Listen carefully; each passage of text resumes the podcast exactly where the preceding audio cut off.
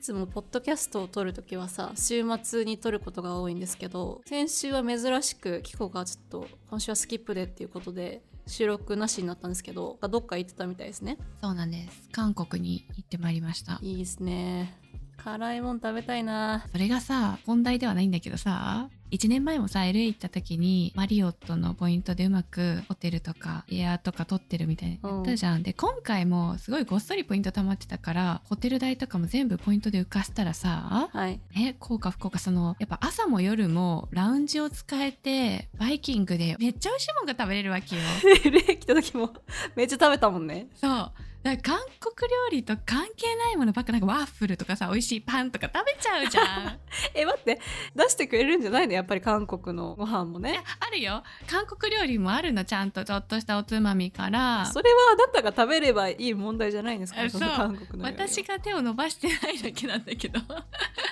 でもやっぱ美味しいじゃないホテルのサラダとかさ美味しいねサーモンにケッパーとか食べちゃうのよ日本のマ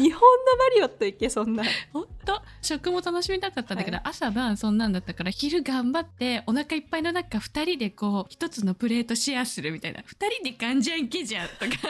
そっか夜ご飯もホテルで食べれたんだねあそうそうなのよそっかじゃあもうお昼しかチャンスはないとチャンスなくてでも毎回お昼もパンパンなの朝しっかり食べちゃうからしっかり朝食食べてるでしょそうもう途中で怒られたもんその私女の先輩と2人で行ったんだけどさ「キコちゃんダメ」みたいなこ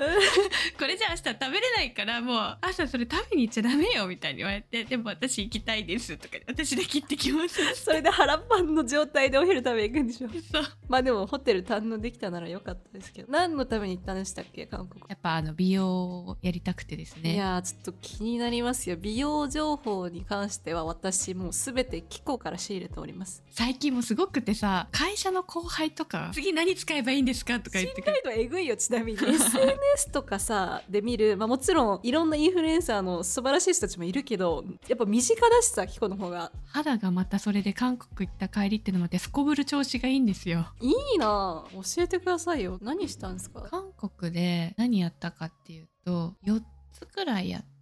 うん、安いからつけちゃおうと思っていろいろつけちゃったんだけどえーやっぱり日本と比べると安いんだ韓国の方が全然安いですへえ一番多分韓国ならでは感のあるものから言うとうんリジュランっていう注射ですねリジュラン聞いたことありますかリジュランはですね成分の名前なんですへーねざっくり言うとねそういう成分を肌にどう届けるかっていうのをドラッグデリバリーシステムとか言うんだけど、うんそれこそポテンザとかみんな聞くと思うんだけどポテンザって方法の方の話なんですよダーマペンとか手段の方の話ポテンザで何の成分入れるかとかそういう話になっていくんだけどへーリジュランっていうのは成分の話ですとでそれを手打ちの普通の注射で、えっと注入するっていう施術を受けたんですよ私は。顔面にぶっ刺すってことですかぶっ刺すんですでリジュランは何がいいかっていうと、うんコラーゲンとかこう生成してるような領域のあたりとかにこう刺してってお肌のその弾力とかさうんもともとコラーゲンとかツヤ感とかにも影響していくんだけどそ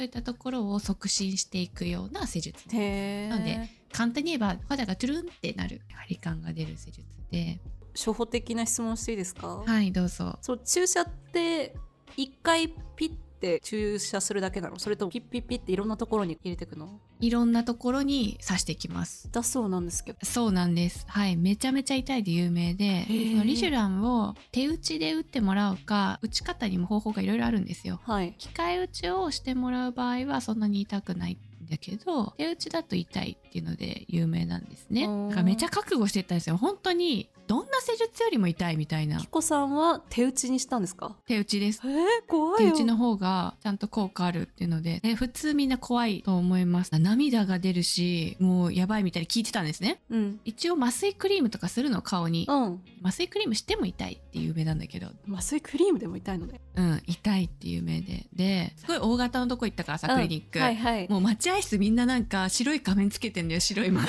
クリームでみんな あの病院のね、あいオープンな場所ですよ。みんな真っ白 なのか。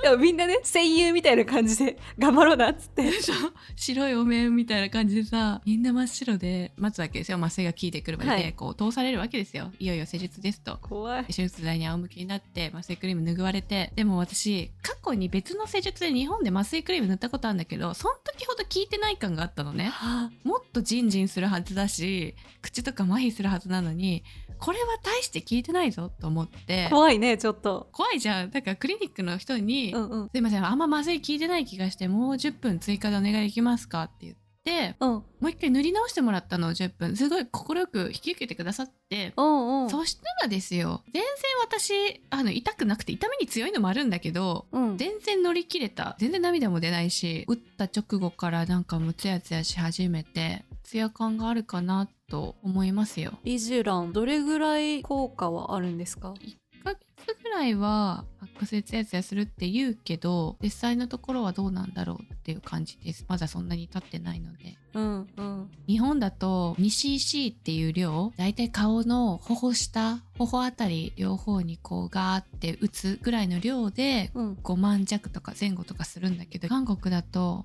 1万4000とか 2cc で安いですよねちょっと行きたいな韓国肌ツヤ系の施術をしたりだとかピコトーニングみたいなさああはい聞いたことありますね日本でも私やってんだけど、うん薄いちっちゃなシミとかを薄くしていくようなんでそれもさやっぱさ3900円とかあ安いのよ普通日本だと多分1万とかすると思うんだけどそうだよね何千円台でやれるものだと思ってなかったの私もあとは肩脇ボトックスをやりましたね肩脇肩と脇のボトックスをやりましたああはいはいはいね知ってるねね私たちのポッドキャストの初回肩ボトックスから始まったんだよねそういえば肩ボトックスの概念が全くなくて知らなくてさ何を話してるんだこの人はって思いながらずっと聞いてたらまあいまだにちょっとああんまり分かってないんですけどどういうのでしたっけ肩こり解消のね目的でやる人も多いと思うしあとは心理目的で少し首が長く見えるというか肩のこの盛り上がりのところをちょっと抑えるみたいうな、ーん脇もその脇ボトックスって何脇はね多汗症とかにいいのよへ、え、まあ、多汗じゃなくても汗を多少抑えられるみたいなので,、えー、そうなんだで全然冬だけどちょっと試しにやってみようと思って脇ボトックスすることによって汗がかきにくくなるのうんそうそうそうそそれってさ1日でできるの全部ううん一日でできるよ同じその病院でやってもらえるんだそう私はそうしましたみんなこだわって違うとこ行く人もいるんだろうけど1時間半から2時間ぐらいな感じで全部一通りをやってもらってあそうなんだえそれでいくらだったのトータル4万ちょいかな4万じゃ収まらないです日本だったらそりゃみんな渡韓しちゃいますよねそうなのよ今回は肌質良くするような施術を受けたけど引き締め系とか、はいはい高周波系のなんかチューンフェイスとかチューンライナーっていう施術が流行ってたりとかチタニウムリフトとかいうのが流行ってたりするみたいでここら辺もちょっともうちょっと調べてね行ってみたいなちょっと行きませんか来年日本私帰るタイミングえで行こう行こう私何度でも韓国行くちょっとあのさすがにあまりにそういう美容医療初心者すぎてさ私が一人で行くには不安なんですいませんけど引率として一緒にやるでもいいしやるやるだしクリニックによって多分いろいろ追加されちゃうと思うからその前の前さばきとして私がリミのメニュー組み立てるよ前さばきっていうのやめてリミはそうだから私から提案されたものを抱えてお医者さんからの提案が必要かどうかを判断してもらってそれぐらいの絶対的信頼を置いている私はキクコにエクセルでまとめてるもんなんかその美容医療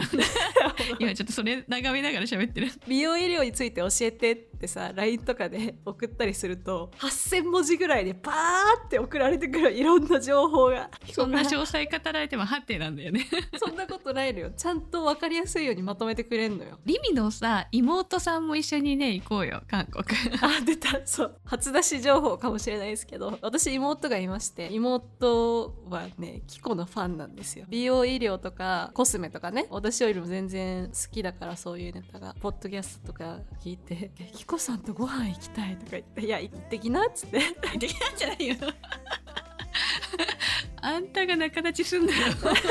そうだね。違違っったたわわ。